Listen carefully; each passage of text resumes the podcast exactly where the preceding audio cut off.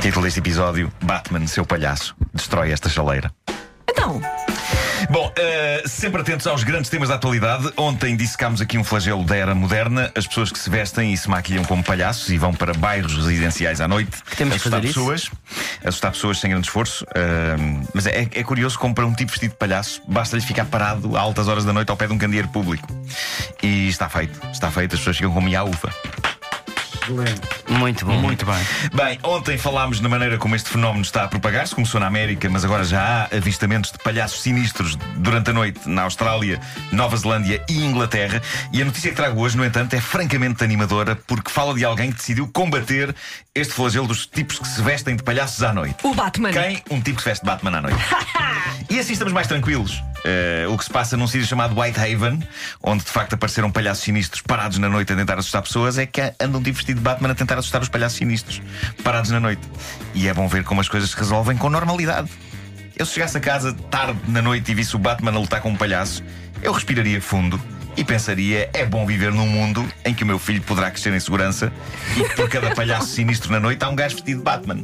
Obrigado. Excelente. Muito bem. Obrigado, Justiça. E de repente, Bom, ahm, não é? A loucura faz sentido. sim. Tomou sim. esta decisão quando estava, já, já estava em casa ao fim do dia, estava de Robin. Não, não, não. Estava de Robin em casa. Estava sim, de sim, sim, Robin. estava de Robin em casa. Porque já faz frio, não é? As pessoas já não andam só de claro, t-shirt. claro, Robin. Estava de é Robin e pantufas. Bom, eh, continuemos no reino da normalidade com esta notícia fascinante sobre um informático que teve a seguinte é mesmo, ideia. é mesmo fascinante? Não. O- o- este informático teve a seguinte ideia. E se eu, A desarmante e se eu conseguisse fazer chá por Wi-Fi? Ah, bom. Boa ideia. Mark Ritman, inglês, Ainda bem que há pessoas que pensam chá. Eu prefiro usar água, mas tudo bem. Já por definição, ele conseguiu deitar as mãos à primeira chaleira high-tech do mundo. Chama-se iKettle. É um adereço que está a fazer furor, pelo menos em teoria. Uh, poder fazer chá por Wi-Fi usando uma app que emparelha com a chaleira e há comandos de voz para mandares a chaleira fazer o chá. Não é mais fácil. Não sei, assim de É repente. moderno, é moderno, mas Não é aqui- assim tão difícil fazer chá. É aqui que entra a saga do informático Mark Ritman, que decidiu documentar no Twitter a sua experiência com a chaleira Wi-Fi. É fascinante, é um documento. O resultado disto é mágico. A primeira mensagem, por volta das 9 da manhã. A resultado disto é chá. 9 da manhã foi a hora a que lhe apeteceu fazer um chá e usar a sua nova iKettle. Primeira tentativa, frustrada, não funcionava. Ok. Ele pôs uma mensagem no Twitter a dizer: Ainda não consegui beber o chá, estive a anular os bugs da chaleira e fiz agora o reset do Wi-Fi. Passado um bocado, nova mensagem no Twitter. A que horas? Três horas depois. Três horas depois, ele diz: Três horas depois ainda não tenho chá. Necessário recalibrar o Wi-Fi. Aplicação em busca da chaleira na rede. Mais umas horas depois, nova mensagem. Acho que a chaleira Wi-Fi está basicamente a gozar comigo. Disse-me que tinha encontrado a rede e que tinha de a recalibrar, recalibrar outra vez. Não consigo ligar isto. Seguiram-se mais tweets de queixa e lamento e fúria, mas finalmente a chaleira começou a funcionar. Finalmente começou a responder ao controle de voz. Quando? 11 horas depois. Ele quis fazer um chá às 9 da manhã, às 8 da noite, e depois de um dia inteiro dedicado a isto, ele estava a conseguir, com a novíssima e avançada chaleira high-tech.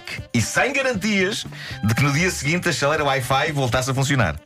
Eu espero que ele tenha saboreado bem aquele chá, porque possivelmente só voltará a beber outro na chaleira, mais tecnologicamente avançada, e daqui a uma semana, quando aquilo voltar a recalibrar e a fazer reset e reboot e cenas. Eu tive uma história parecida hoje de manhã. Eh, Liguei a o- chaleira elétrica, aqueceu a água e eu Sim. fiz o chá. Menos 11 horas, não é? Pronto, Lá está, lá está. Poupei 11 horas. Melhor comentário que ele recebeu no Twitter a esta sua demanda, às 8 da noite, ele recebeu esta mensagem: Porquê que não fazes chá numa porra de uma chaleira normal? E eu acho, bravo, bravo. Malta, eu sou todo a favor de gadgets e de coisas giras, mas coisas giras que adiantem alguma coisa à nossa vida. Fazer chá é aquecer água e meter uma saqueta lá dentro. E eu quero que a tecnologia me ajude a fazer raízes quadradas, porque eu não consigo fazer raízes quadradas, não é? Não é que eu preciso muito de fazer raízes quadradas, mas nunca se sabe quando será preciso, quando um dia um meliante entra-me em casa, aponta-me uma arma à cabeça e diz: depressa, qual a raiz quadrada? 78. Assim sim, calculadora, ajuda-me, diz-me quanto é que é, que eu não quero falecer com balásio. Agora, chá. Chá é aquecer água e meter uma saqueta. Não precisamos de ais chaleiras. Precisamos de uma chaleira normal, de água e de uma saqueta. Só precisamos de uma saqueta. Mais difícil é tirá-lo do bolo depois. É verdade, é verdade, é verdade. Mas de resto, pronto. Tenho uma notícia de última hora que é a seguinte: a Paris Hilton comprou um cão de 7 mil euros. Apenas. Apenas. Um cão É apenas. um cão muito. não, não, é pelo mesmo. Por isso é que vale Mas 7 mil euros. É um cão que tem Epá, penas. procurem Paris Hilton Dog. eh, não sei se é 7 mil euros ou dólares, mas mais ou um menos a mesma coisa. Vou... Não. é um cão muito pequenino, muito pequenino. Um cão, um cão quase do tamanho de uma unha.